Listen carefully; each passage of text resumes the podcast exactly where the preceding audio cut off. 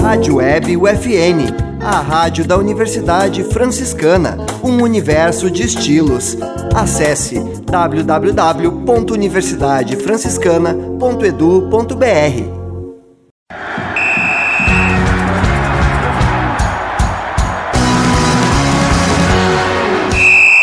No ar, UFN Esportes.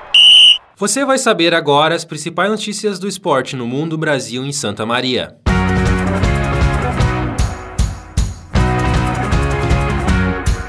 Max Verstappen vence Grande Prêmio de Emília-Romanha. Rublev vence Djokovic na final do ATP 250 de Belgrado. FIFA remarca Brasil e Argentina interrompido para o dia 22 de setembro. Na estreia de Mano Menezes, Inter vence Fluminense por 1 a 0.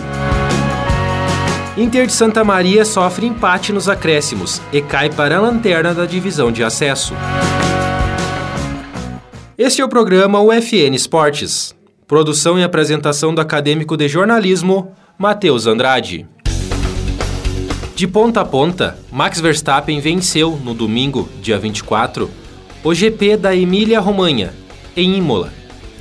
Líder do campeonato, Charles Leclerc, da Ferrari, vinha em uma tranquila terceira posição até rodar as nove voltas do fim e chegar em sexto lugar, que abriu margem para Lando Norris pular para o terceiro, que por consequência conquistou o primeiro pódio da McLaren em 2022. Com o resultado, o atual campeão pula de quinto para segundo na classificação do campeonato. Com o fim de semana perfeito, vitória na corrida de classificação, na corrida e também com a melhor volta, Max anotou 34 pontos e foi para 59. Leclerc, apesar do sexto lugar, está com 86 pontos em primeiro no campeonato. O russo Andrei Rublev venceu, no domingo, dia 24, o sérvio Novak Djokovic por 2 a 1 e conquistou o título ATP 250 de Belgrado, na Sérvia. O líder do ranking mundial, que jogava em casa, segue sem levantar nenhuma taça em 2022, mas se mantém como número 1 um da classificação após a campanha na capital do seu país. Neste ano, Djokovic atuou em apenas outros dois torneios. Em Dubai, perdeu nas quartas de final e em Monte Carlo, caiu nas oitavas. Os demais torneios, como o Australian Open e os Masters de Miami e Indian Wells, o servo não jogou por não ter tomado vacina contra a Covid-19. No período, perdeu a liderança do ranking para o russo Daniel Medvedev, mas reassumiu a ponta. A FIFA decidiu que o jogo entre Brasil e Argentina, que ficou pendente pelas eliminatórias sul-americanas pela Copa do Mundo de 2022, vai ser disputado no dia 22 de setembro. O jogo começou no dia 5 de setembro do ano passado, porém foi interrompido aos 5 minutos, quando agentes da Anvisa invadiram o gramado do estádio do Corinthians, em Itaquera, para deter jogadores argentinos que haviam violado regras sanitárias do Brasil. A FIFA informou a CBF e a Associação de Futebol da Argentina da decisão. A FIFA indicou ainda que a CBF tem até dia 22 de junho para informar em que estádio vai ser disputada a partida. Além do jogo pendente pelas eliminatórias, as duas seleções vão disputar um amistoso no dia 11 de junho na Austrália.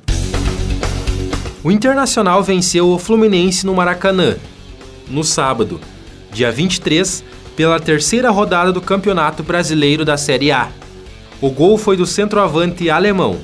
Na estreia pelo novo clube, o treinador teve dedo na vitória sobre o Flu. No intervalo, ele sacou Wesley Moraes e colocou o alemão no comando do ataque. O garoto correspondeu, fez grande segundo tempo e foi croado com gol do jogo, marcado aos 8 minutos. Com o resultado, o Inter está em quinto, com 6 pontos, o Flu soma 4 e mantém na 12 posição. Os dois times voltam a campo pela Sul-Americana. Na próxima quarta-feira, dia 27, às 9h30 da noite, o Inter visita o Independente Medellín, da Colômbia. No mesmo dia e no mesmo horário, o Flu recebe o União Santa Fé, da Argentina. Por muito pouco não aconteceu a primeira vitória do Inter de Santa Maria na divisão de acesso.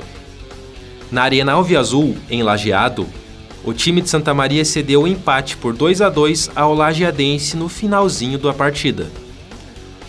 O resultado deixa o Inter na lanterna do grupo B. Os gols do Lajeadense foram marcados por Iago duas vezes. Pelo Alvirrubro, Everton Senna e Thiago Costa marcaram.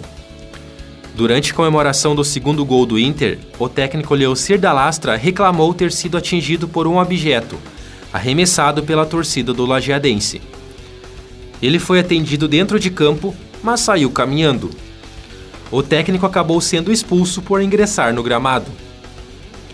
O Inter de Santa Maria volta a campo na próxima quarta-feira, dia 27, no estádio Presidente Vargas, contra o São Paulo de Rio Grande. Este foi o programa UFN Esportes.